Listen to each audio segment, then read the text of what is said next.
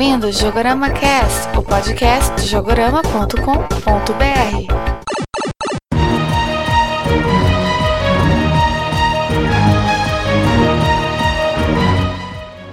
Olá a todos, sejam bem-vindos ao Jogorama Cast número 4. Welcome back! É isso aí, galera. Bem-vindos de volta a mais um Jogorama Cast. Este Jogorama Cast de número 4 é a continuação do Jogorama Cast anterior, onde falávamos das diferenças entre os consoles PlayStation 3, Xbox 360 e Wii. Você vai continuar escutando o Leandro, o Fábio, a Nádia, o Dori Prata e o Rodrigo Flauzino. Espero que continuem gostando. Vamos continuar a nossa conversa, mas só depois da leitura de e-mails.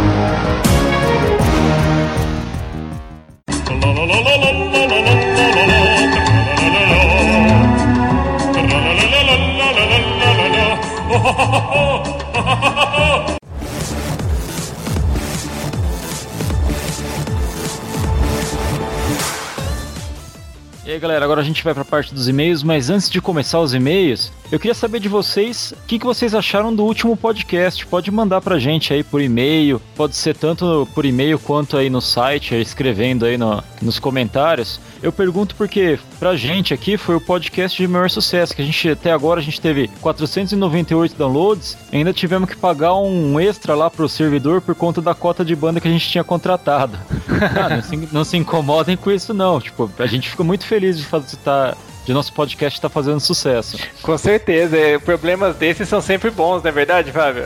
Exatamente. Mas vamos cortar um pouco da conversa aqui, vamos pro que interessa. Dessa vez a gente recebeu dois e-mails. Eu vou começar aqui pelo e-mail do Jackson Luiz de Marco. O Jackson Luiz de Marco escreveu: Como órfão do download, gostei bastante do podcast de vocês. Os dois primeiros foi pura nostalgia, Atari, Nintendo, Super NES. O segundo foi sobre uma das melhores partes da minha infância. Adorava aqueles joguinhos divertidos. O PC do meu primo era cheio. Aprendi a trabalhar no PC por causa deles. Quanto ao terceiro, gostei bastante e até deu uma vontadinha de comprar o Wii por causa da retrocompatibilidade, que eu não sabia que tinha. O GameCube tem muitos jogos bons. Para o próximo podcast, poderiam falar sobre a parte multimídia de cada um dos consoles, pois é uma parte muito interessante da geração atual. Valeu e até lá.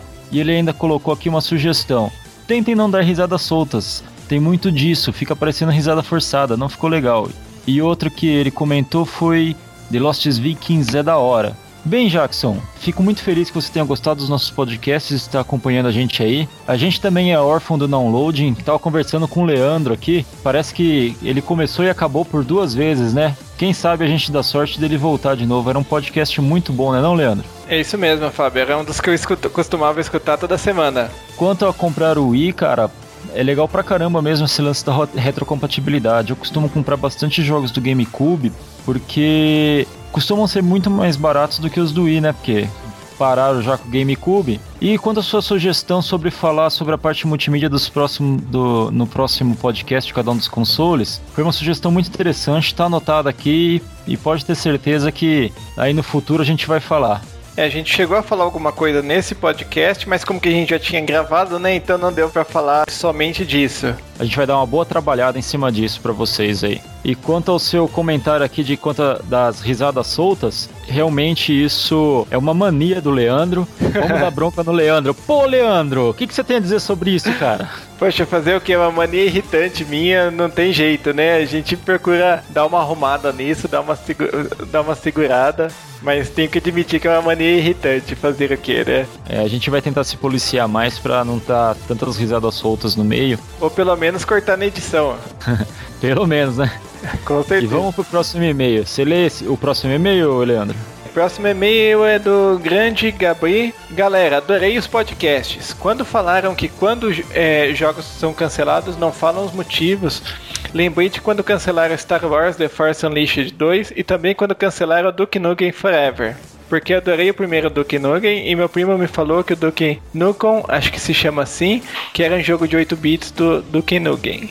Gostaria que vocês falassem sobre jogos baseados em animes e mangás. Eu curto jogos assim, apenas o Bleach Hit the Soul a partir do 5 e o Naruto Ultimate Ninja Storm e o Naruto Shippuden Ultimate Ninja 2. Abraços, grande Gabriel. Bom, pelo menos uma boa notícia, né, que o Duke Nukem tá chegando. Eles cancelaram, mas ele tá de volta e daqui a alguns meses ele já tá aí, né, Fábio? É verdade, deviam até trocar o nome de Duke Nukem Forever pra Duke Nukem Highlander, né? Porque o bichinho some e volta toda hora, o bicho não morre, né, cara? Ou Waiting Forever, né?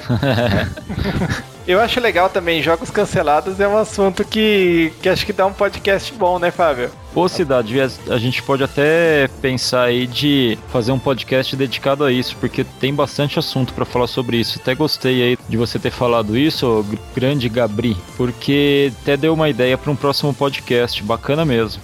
E quando a falar sobre jogos baseados em animes e mangás, é, é uma ideia legal também. A gente só precisa arrumar um alguém para dar uma força aqui pra gente, né? Porque a gente.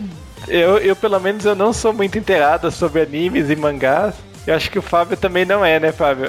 Nem eu, mas a gente acha alguém aí. É, a gente acha algum especialista e fica enchendo ele de, de pergunta. E dá pra fazer um podcast legal assim. Pode deixar com a gente que o trabalho sujo a gente faz. Vocês vão ficar com a parte mais gostosa, que é escutar os comentários e dar risada das besteiras que a gente fala. Com certeza.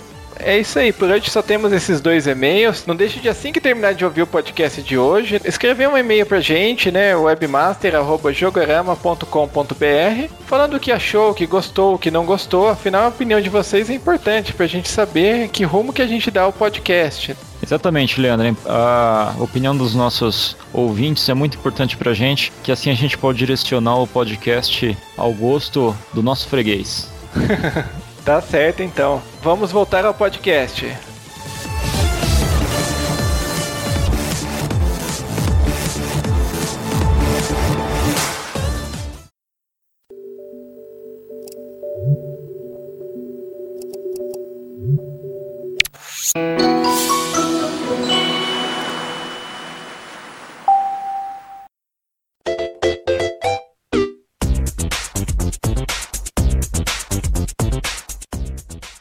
Quanto à venda de videogame, o PlayStation 3 vendeu razoável aí um tempo atrás. Além de ser um puta de um videogame, ter sido um dos tocadores de Blu-ray mais baratos que existem. E agora, não somente isso, assim, ele não é mais o tocador de Blu-ray mais barato que existe. Mas em compensação, é um dos poucos aparelhos que tocam Blu-ray 3D agora, né? É engraçado que o Blu-ray acabou sendo, assim, tanto um grande destaque, uma grande força do PlayStation 3, quanto uma fraqueza, né? Porque no começo, quando ele foi lançado, o Blu-ray acho que foi um dos grandes motivos do PlayStation 3 sair tão caro, né?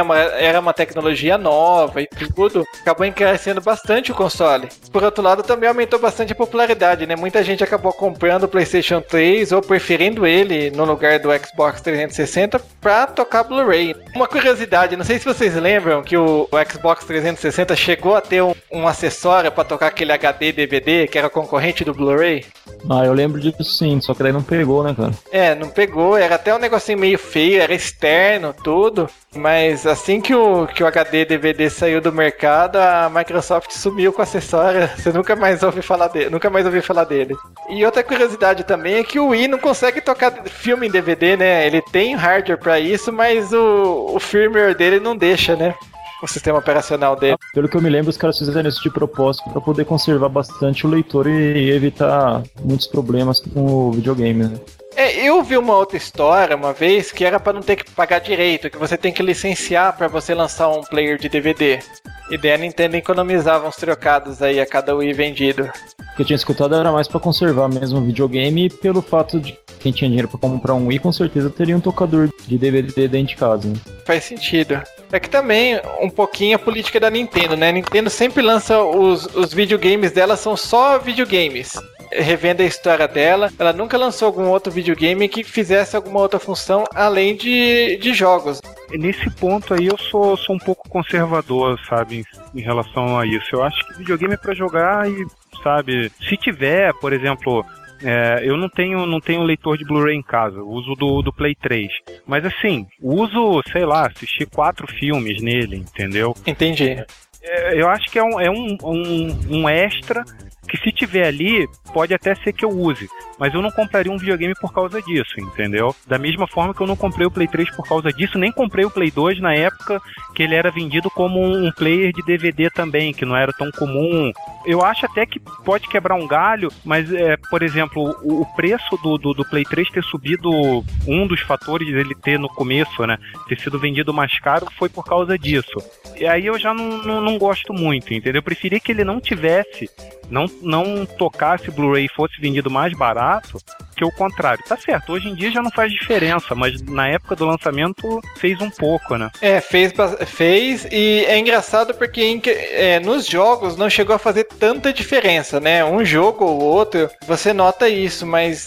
Eu, eu vejo muita, muita discussão na internet por causa disso, que o, a mídia do 360 tá travando a melhora dos jogos, que se não fosse o 360 usasse uma mídia maior, os jogos seriam mais bonitos. Eu não concordo muito com isso. Ah, eu acho que não tem nada a ver também. Acho é. que não tem nada a ver. Eu não concordo. Eu pego, por exemplo, pego o Lost Odyssey, que foi citado já.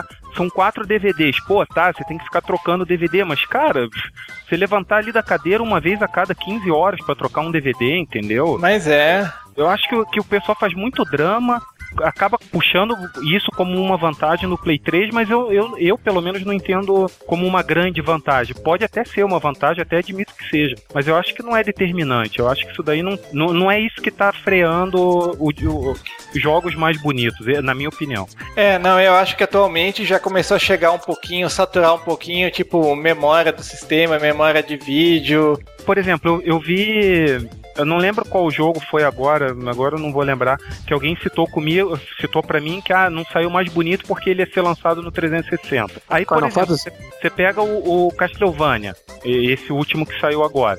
O do 360 são dois DVDs. Entendeu? Uhum. No que, que o do Play 3 ficou mais bonito ou menos bonito por causa disso? Mas é, visualmente você não vê diferença, assim. É, se o jogo coube, se o jogo não coube no 361 mídia, eles colocam em duas, em três, em quatro, em dez. Eu não me esqueço até hoje. Lembra daquela piadinha quando saiu o Metal Gear Solid o, o 4? Que o pessoal faz, fez aquela montagem num monte de Lembro. DVD, assim. 300 caixas de DVD. Não, Isso. mas. A imagem clássica. eu acho que o maior exemplo disso é o Final Fantasy XIII. O Play 3 é muito mais bonito do que o do, do 360, não é? O do 360 acho que são três DVDs. Cara, é simples. Se a empresa vai fazer e não cabe na mídia, diminui um pouco a qualidade no 360 e lança mais bonito no Play 3. Igual fizeram com Final Fantasy. Pô, mas tem mas que ficar levantando a cadeira pra trocar de skin, cara. Não dá, velho. Meu sedentarismo. Sim, mas, mas o, no Final Fantasy a cada, sei lá, 20 horas, 15 horas de jogo. Ah, ah mas é um é. espaço de tempo pra mim. Você tem que ah. dormir de vez em quando. Você tem que sair da frente do videogame, Fábio. Mas ó, você pega. Tem, tem tem um monte de jogo que saiu hoje aí que não tem 15 horas de duração. Você não vai ter que trocar o disco para colocar outro jogo para jogar depois? Cara, é reclamar de barriga cheia, cara. Você lembra? Tinha um jogo de, de PC que vinha no. vinha em 12 discos, em, em 12 CD, cara. Acho que, era, acho que era o Fantasmagória. Era esse mesmo, era terrível, não era compactado o vídeo.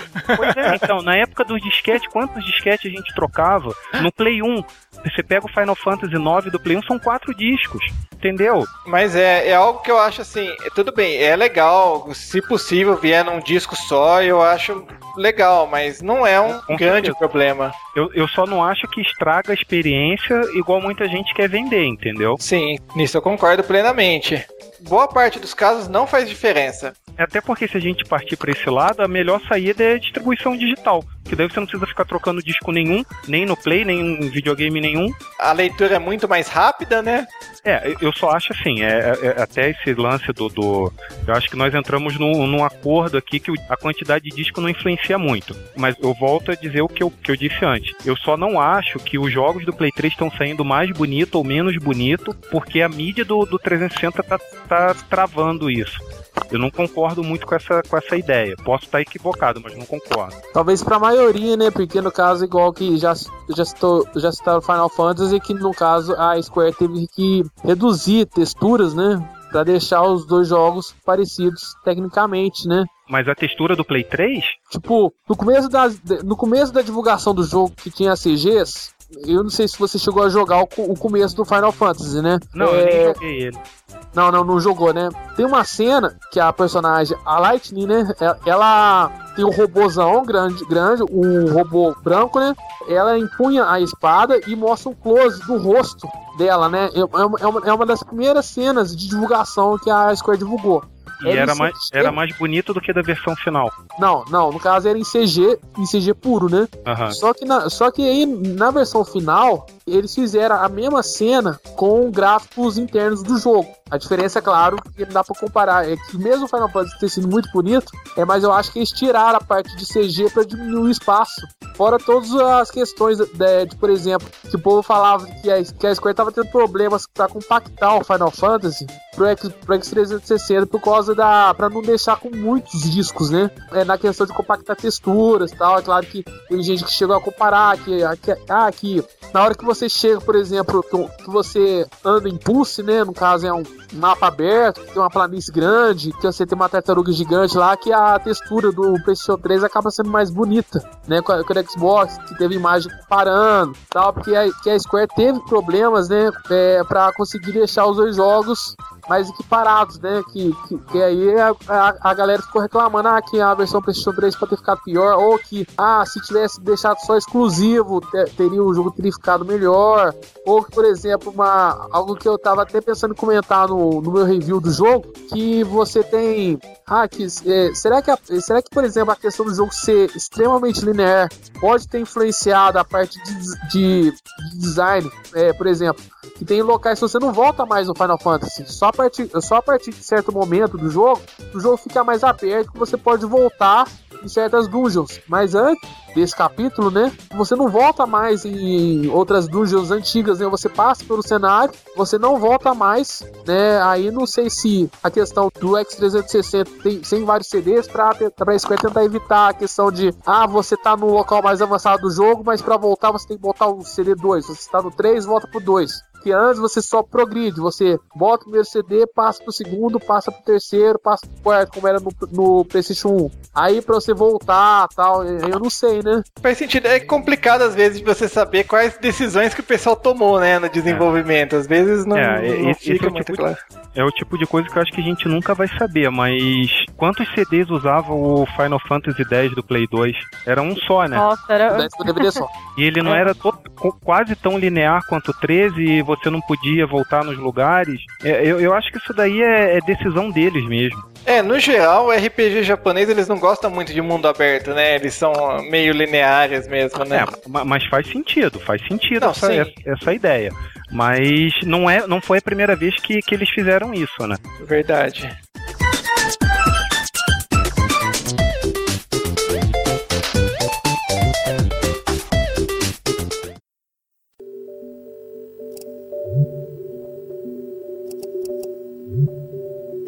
Assim,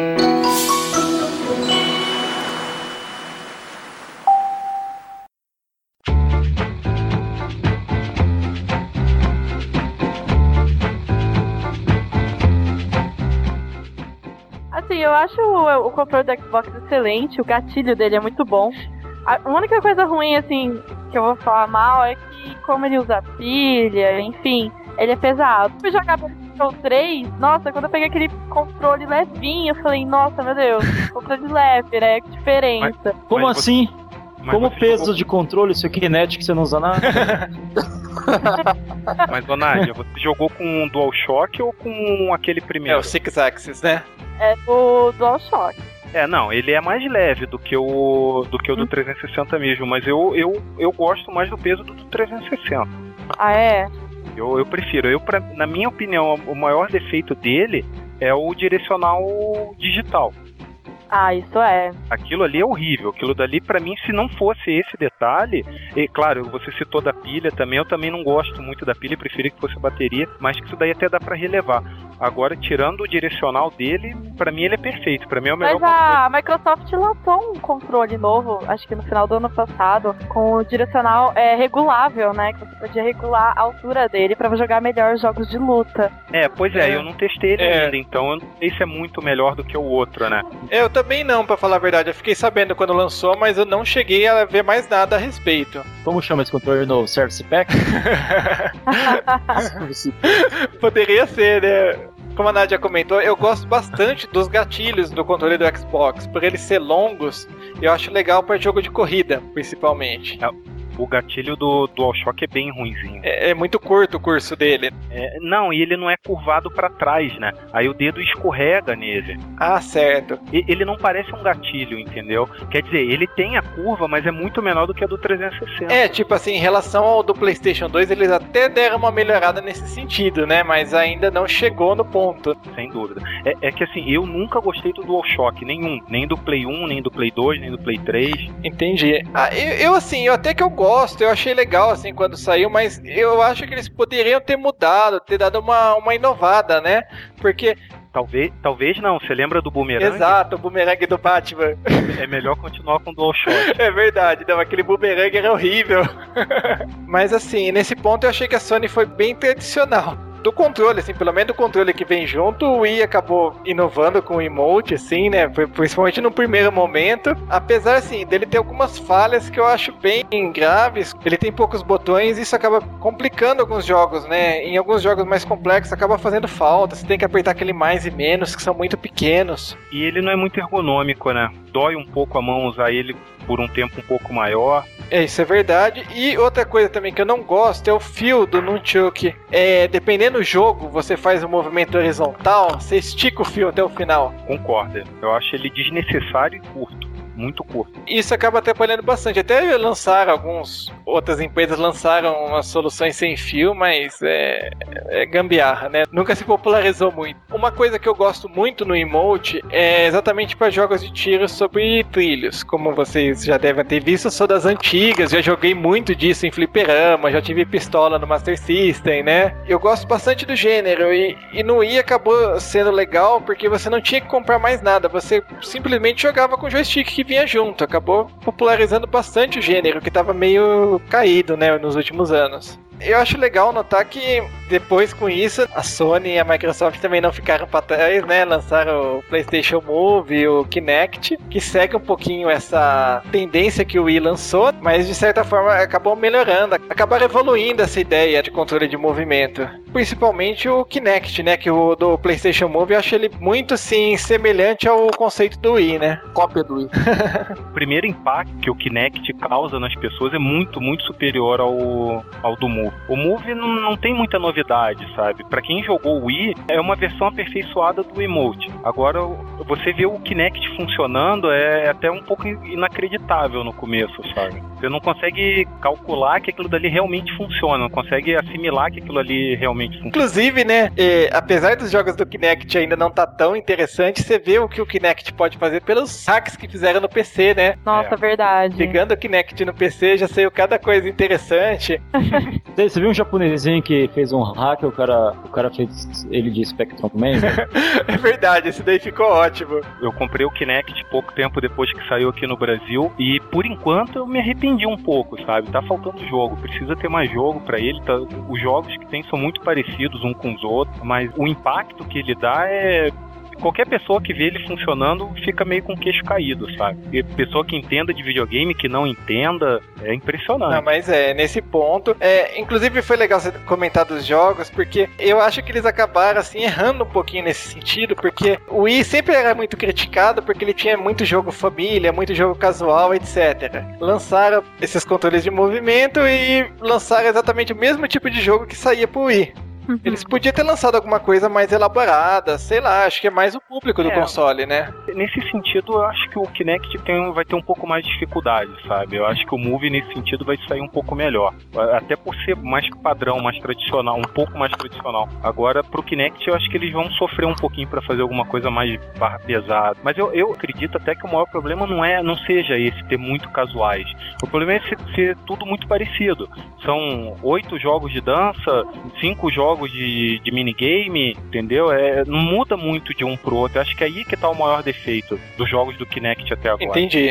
Entendi. É. Então, mas assim, de pouco jogo pra um, muito pra outro. Como tá tudo, no, tudo igual, cara, não sei como tá. O Kinect não tá vendendo muito por falta de jogo. E o sorvetão tá vendendo legal? Porque a maior parte dos jogos que tem aí pro, pro Play aí pra jogar com esse sorvetão é, é o que tem já no, Wii. E eu, por não. exemplo, eu tenho o Wii e tenho o Play 3. Eu não vou comprar um sorvetão pra jogar um negócio de movimentos e o jogo é praticamente. Uhum. É, a vantagem do Move que a, que a Sony teve é que ela conseguiu adaptar muito o jogo dela, do, do Play 3 mesmo, pro, pro Move, né? Resident Evil 5, Heavy Rain. E eles tiveram essa vantagem de conseguir adaptar, né? E isso daí ajuda, né? Porque já aumenta um pouco a, a quantidade de jogo de.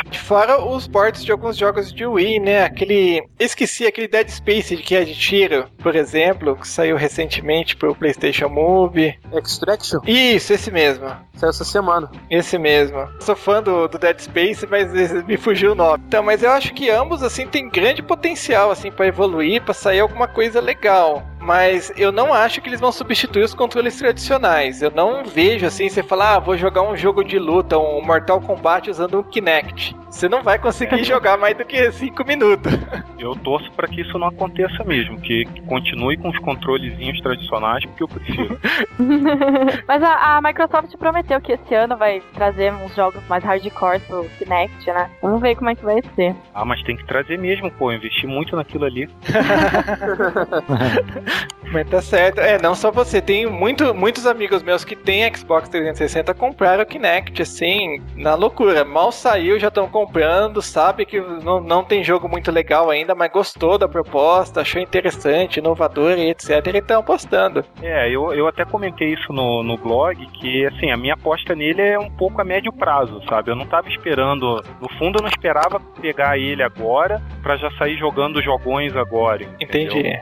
É, ainda mais por ele ter um conceito mais inovador, né, do que os, os concorrentes, eu acho que vai demorar um pouquinho para as produtoras assimilar o que, que, elas, o que, que elas podem fazer, né? É, eu acho que sim.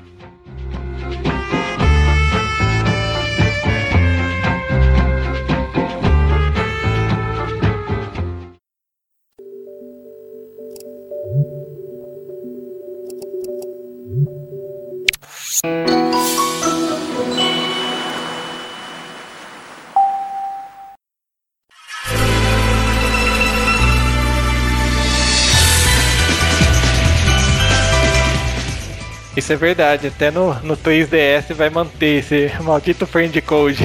Eu queria entender por que, que a Nintendo vai manter um negócio desse. Porque você chega e vê, por exemplo, no World of Warcraft é ID, alfabeto romano, né? Ou até mesmo nem alfabeto romano, né? Porque eu já cheguei a jogar o Killzone. Eu cheguei a ver um. É, de vez em quando eu vi uns, uns japas, né? Escrito japonês mesmo, né? No caso, alfabeto normal, né?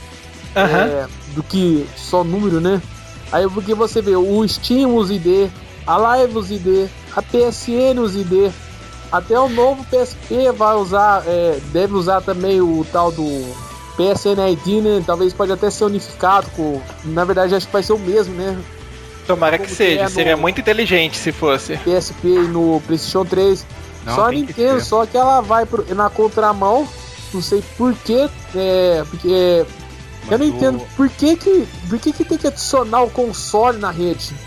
Eu, eu acho que um pouco a Nintendo ela é conservadora, zela bastante para impedir, sei lá, é, que o pessoal deixe o filho jogando no Wii e sei lá, de repente ver conversando com alguém desconhecido, etc, etc. Por isso que você tem que trocar tanto número, você acaba só é, jogando com amigos seus e olha lá, né? Amigos pacientes para trocar tantos números. Mas eu acho também que a Nintendo não tem tanta experiência quanto os outros em redes online. Porque na geração passada, tanto o PlayStation 2, assim, eh, já tinha um modo online ruinzinho, mas tinha, e o, o, Xbox também já tinha live, né? Mas então, Leandro, eu acho que aí foi um pouco de preguiça da Nintendo, porque ela teve tempo de melhorar. Porque, como você disse, a rede do Play 2 não era boa diversas vezes eu tentei jogar online no Play 2 e era um sofrimento. Era terrível. Você tinha que baixar a atualização de jogo e gravar no memory card que já era pequeno. A conexão não entrava, dava muito lag. Pelo menos comigo a experiência não foi boa. A Sony da outra geração para essa já conseguiu melhorar bastante, né? Não, nesse ponto realmente, acho que em algumas coisas a Nintendo foi muito preguiçosa com isso. Não, não dá pra, pra negar, assim. Tanto que o, o o DS usa o mesmo sistema, o Wii usa, e é complicado você ficar trocando friend code. E tanto que eu joguei pou, pouquíssimas vezes online com o Wii, e como que eu tava comentando, eu fiquei muito mais tempo no celular, com, combinando com a pessoa, de entrar, vamos lá, liga aí, vamos ver, tá online, do que realmente jogando.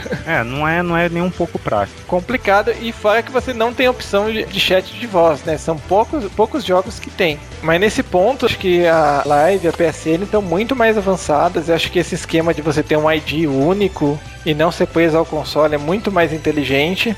Funciona muito melhor, né? Sem dúvida. Verdade.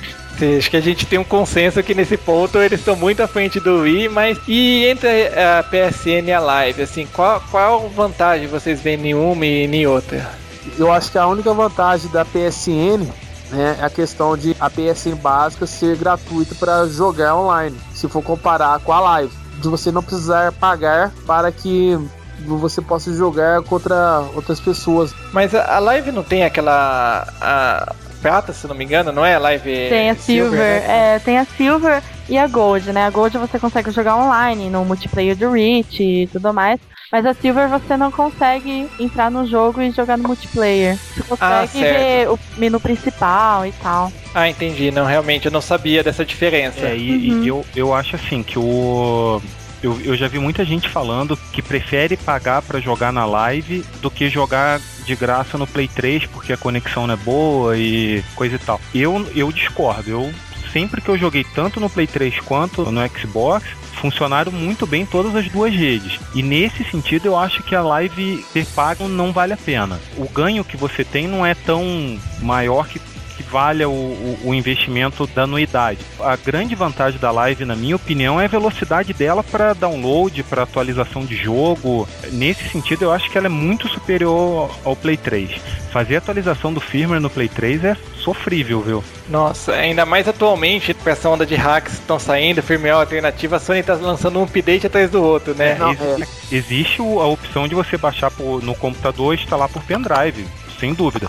Mas se você for fazer a atualiza- a- a atualização pelo videogame, pela rede do videogame é muito devagar, é muito lento. E a própria atualização dos jogos eu acho muito lento. Entendi. Falar em firmware, né? Hoje saiu a nova atualização do firmware do PlayStation 3 e já destravaram, né?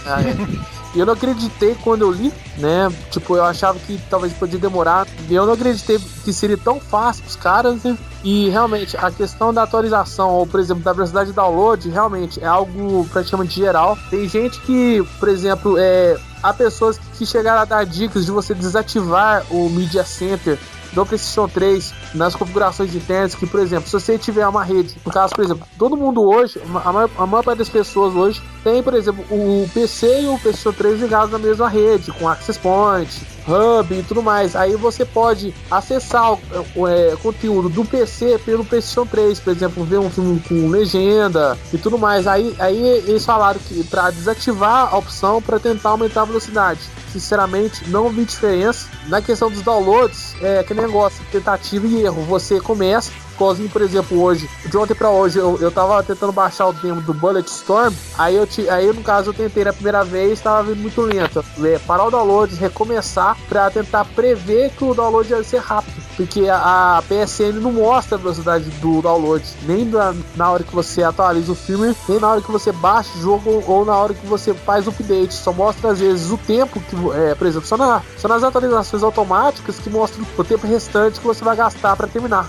Isso se você tá conseguindo usufruir, de, por exemplo, ah, eu tenho conexão de X mega, ou por exemplo, ah, então o PlayStation 3 não tá vindo tudo, não tá usando toda a minha conexão, eu quero que baixe rápido o update, ou Ah, outra coisa também, né? Como que é o Wi-Fi, às vezes você coloca alguma coisa perto do console e nem se toca e tá atrapalhando o sinal. Eu tentei usar o Wi-Fi uma época que tava muito lento, qualquer coisa para jogar. Aliás, essa questão é até interessante. Acho que o desenvolvedor às vezes até atrapalha um pouco. Alguns jogos têm um online muito bom, por exemplo, o Burnout, por exemplo, Burnout Paradise tem um, um online é fantástico. A parte de velocidade, de, de- da, da questão de você, ah, você tá na cidade to- toda aberta, às vezes você, você entra online, você entra em velocidade absurda. Você, é, em poucos segundos, você já tá numa sala online, mesmo aleatória. Que o Zone 2 é outro que tem um online muito bom. Agora tem outros online que, por exemplo, Little Big Planet eu acho meio lento.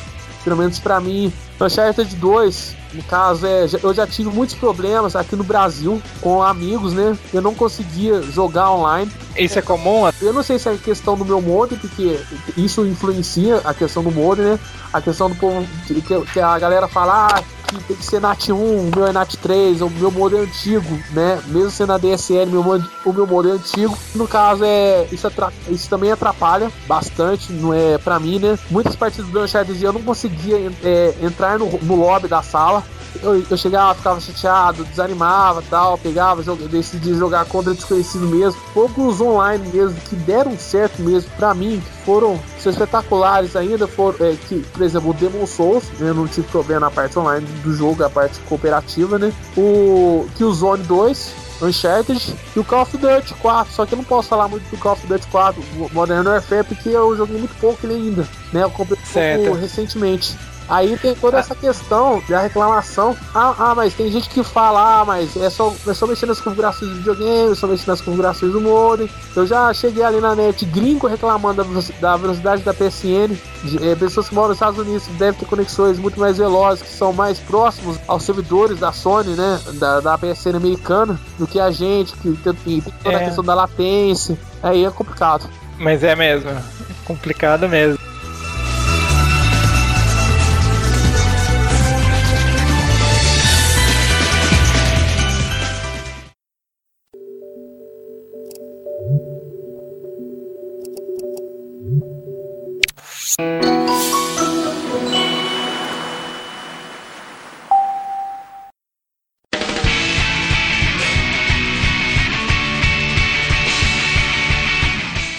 E no Xbox 360, que jogo que tem online legal? Ah, sem dúvida, Halo Reach, né?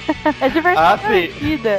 É tem muitos mapas, tem dois mapas que lançaram como DLC agora. Se não me engano, custa 800 Microsoft Points. Vale muito a pena. O único problema, assim, às vezes que acontece, é quando procura um jogador, demora um pouquinho para achar o time. Mas é porque eles falaram várias com combinações, né? Com seu nível e tudo mais. É muito bacana, acho que vale a pena assim, jogar online o, o multiplayer do Halo Reach. Ah, e outra coisa que eu queria comentar também, que ele falou que não vale a pena pagar a live. Na verdade, eu totalmente discordo.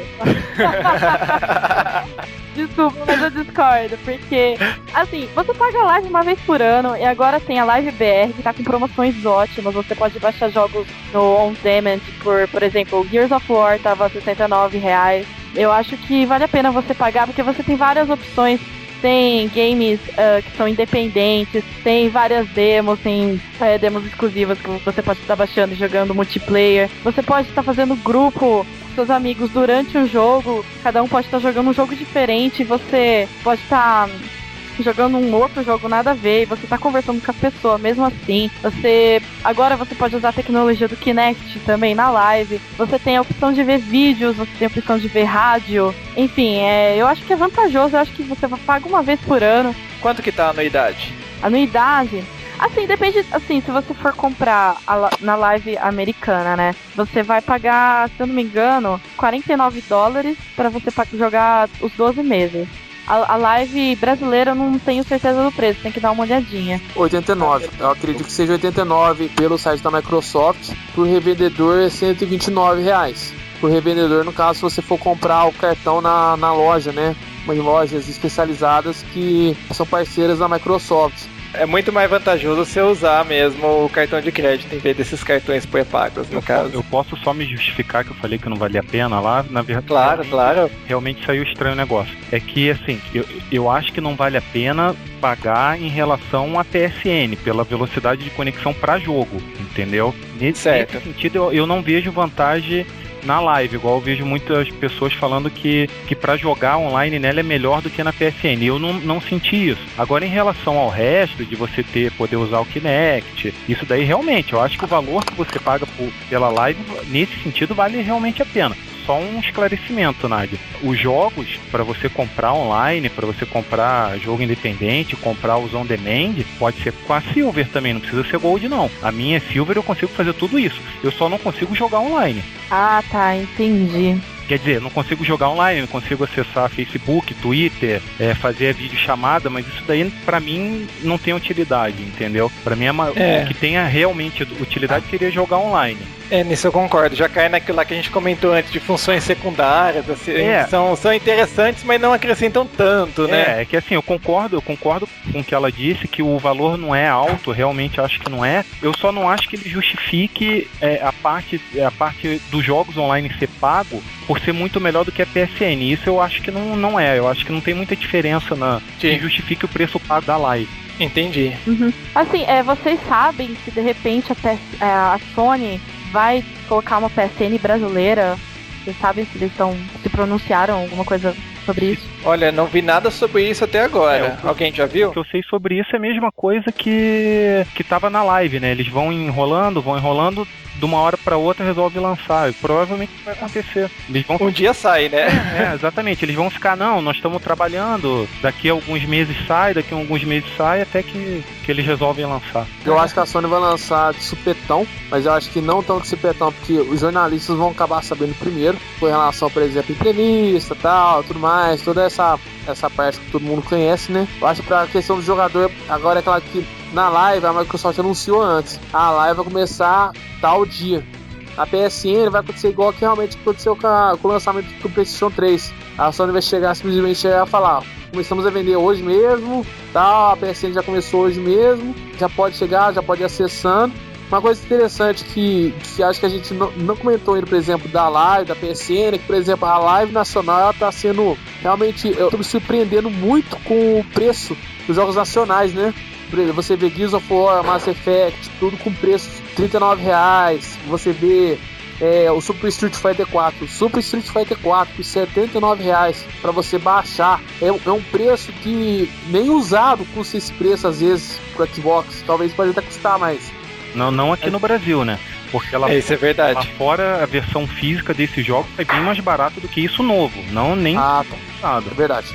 Mas é, mas aqui no Brasil acaba sendo vantajoso, né? Não. Pelo menos foge de todos esses impostos. Com certeza, com certeza. é. E, e, se você levar em consideração o preço que é cobrado na versão digital lá fora, o preço daqui tá muito bom. Porque a, a versão digital na, na live ainda custam mais caro do que as físicas, que é uma coisa que eu não entendo muito bem também, né? Isso acontece tanto na live quanto na PSN. Isso é uma coisa que também não, não faz sentido, porque sempre pô, tem um gasto para você fazer, pensar o disco, o frete, para manipular. E outra, e outra coisa, Leandro, que é, eu até entendo que eles têm um custo do servidor, para manter servidor tal, que também acaba sendo um custo. Só que tem um detalhe, né? Eles vendendo digitalmente na, na rede deles, eles estão eliminando o atravessador, né? Mas é. O atravessador ganha, né? Então esse, esse valor tinha que ser um pouco menor online do que físico, né? Não, com certeza, porque tipo, eles vendem o um lançamento a 50 dólares na loja, mas tem o lucro da loja. Exato. Se eles estão vendendo na rede 50 dólares, que é tudo lucro deles, não tem não é ninguém. É, na verdade, eles ganham mais no digital do que no físico. Né? Se eu não me engano, eles adotam essa política para as lojas não protestarem, não boicotarem eles. É, faz sentido, faz sentido. Outra vantagem também de vender on demand, né, por download é que é, você não consegue revender o jogo depois, né? É, uma grande vantagem para eles. E pra gente a vantagem é que você elimina imposto, né? Sim, é isso é interessante. Mas eu assim, é, distribuição digital eu, eu acho uma coisa interessante, mas eu ainda fico muito com o pé atrás com algumas coisas. Acho legal você ter a mídia física ali, nós, tudo. Nós, nós somos exceções, Leandro. É, isso eu sei, isso eu sei. O pessoal de agora já tá acostumado. Nós somos entusiastas, cara. Isso daí não é pra, fazendo agora. Somos game antigo, cara. A gente já soprou cartucho, essas coisas. Mas você né? sabe que eu também prefiro, né? É, o game com a capinha, com o manual, tudo bonitinho. Eu não gosto tanto dessa mídia digital, viu? Eu também. Eu, eu acho que parece que agrega mais valor, né? E, é, é, isso dá mais valor. E para quem gosta de colecionar, fica mais bonito, né? Você é, você tem uma estante cheia, né, do que, sei lá, um menu cheio de jogo. Agora, em relação a esse, o Games on Demand da, da Microsoft, eu acho que vale um, uma críticazinha à Microsoft aqui em relação ao espaço do HD do, do Xbox 360. O espaço Entendi. do HD dele é muito pequeno e não é igual no Play 3 que a gente pode trocar por qualquer HD, né? Isso daí Ah, mas você pode comprar separado. sim, mas o problema é o preço, né? Sim, o, o PlayStation 3 você compra qualquer HD de notebook, você coloca, inclusive tem no site da Sony como fazer isso. E, e o, e o do 360 custa muito caro o HD dele. Por exemplo, É, carinho. É, o meu Xbox tem dois anos e pouco já, três anos. E é o HD de 20 GB, não cabe mais nada. Eu não posso comprar nem esse joguinho de 300 MB, não cabe mais. Como é que eu vou comprar, por exemplo, um Mass Effect? Eu já vi o pessoal vendendo tipo uma gaveta de HD pro Xbox 360, assim, da, sabe? Que daí, em teoria, a maioria dos HDs do notebook funcionariam nele, mas é, é coisa da China, né? Eu não sei dizer até que ponto que é confiável. É, e, a, e a Microsoft, ela pega um pouco pesado nesse negócio de modificação de hardware, assim, eles são meio... Eu, eu tenho um pouco de pé atrás, sabe, com isso. Exato, aquele negócio deles banir console, essas coisas, assim, eu, eu até entendo os motivos deles, mas eu não acho algo muito correto. É, eu, o, o fato é que eu preciso de um HD novo pro meu 360 e não tenho coragem de pagar o preço que eles cobram no deles. O preço que eu pagaria no HD de 60 GB da Microsoft, eu comprava um de 500 normal. Então, e não tem justificativa, o HD por dentro é praticamente o mesmo, poxa. Pois é, é, o do meu Play 3 eu mesmo troquei. Então, é muito mais simples, muito mais tranquilo.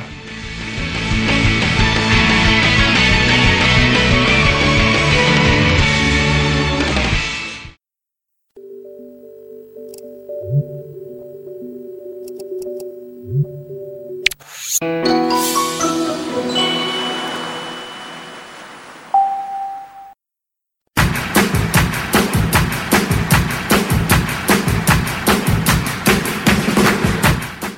não adiantaria nada a gente falar de todas as diferenças aí entre esses consoles todos se não falássemos dos preços. E por isso, como bom pesquisador de preços e, e como antigamente todos gastavam muita sola de sapato, eu coloquei o Leandro para fazer isso, mas não para gastar sola de sapato. Como um bom dica, eu coloquei ele para gastar um pouco das digitais e ele então pesquisou os preços dos consoles na internet pra gente. Ô Leandro, você tem os preços aí? Opa, tem aqui, tá na mão. Começando pelo PlayStation 3 Slim com HD de 160 GB, que atualmente é o modelo mais barato. A versão oficial dele custa 1.999 reais, mas a gente encontra ele por aí importado por até 1.100 reais. Lembrando que ele não vem com nenhum jogo. Agora o Wii, ele já vem num pacotão. Você leva o Wii mais o Wii Sports, o Wii Sport Resort e o Mo- o Wii Motion Plus, tudo por 799 reais. E por último, temos o Xbox 360. O kit oficial vendido pela Microsoft vem com o Xbox 360 Slim com HD de 250 GB e com os jogos Alan Wake e Forza 3. Ele custa 1.899 reais. Mas lembrando que a gente encontra por aí o Xbox Slim com 4 GB só, né? A versão importada que custa apenas 799 reais, que é o mesmo preço do Wii, mas não vem com nenhum jogo junto. Exatamente, Leandro. Agora que vocês todos têm todas as nossas opiniões sobre os videogames, tem o custo dos consoles, fica a cargo de vocês qual estilo de jogo vocês gostam mais ah, e aonde gostariam de investir seu dinheiro. Vocês têm aí agora o custo-benefício, mas não se prendam só a gente, pesquisem também bastante, tem vários fóruns que falam sobre o assunto, muita opinião na internet. E se ainda persistir a dúvida nos videogames, não compre nada sem ter uma opinião séria sobre o assunto. O que eu gostaria de aconselhar vocês, assim, se vocês ainda tiverem dúvida em dois consoles, por exemplo, não custa muito caro você alugar um console nessas locadoras de videogame. Alugue por um final de semana, jogue bastante e assim você poderia ter uma ideia melhor ainda do que estará comprando. Ou mesmo na casa de um amigo, que é mais barato ainda. então é isso aí, pessoal. Até o próximo Jogorama Cast.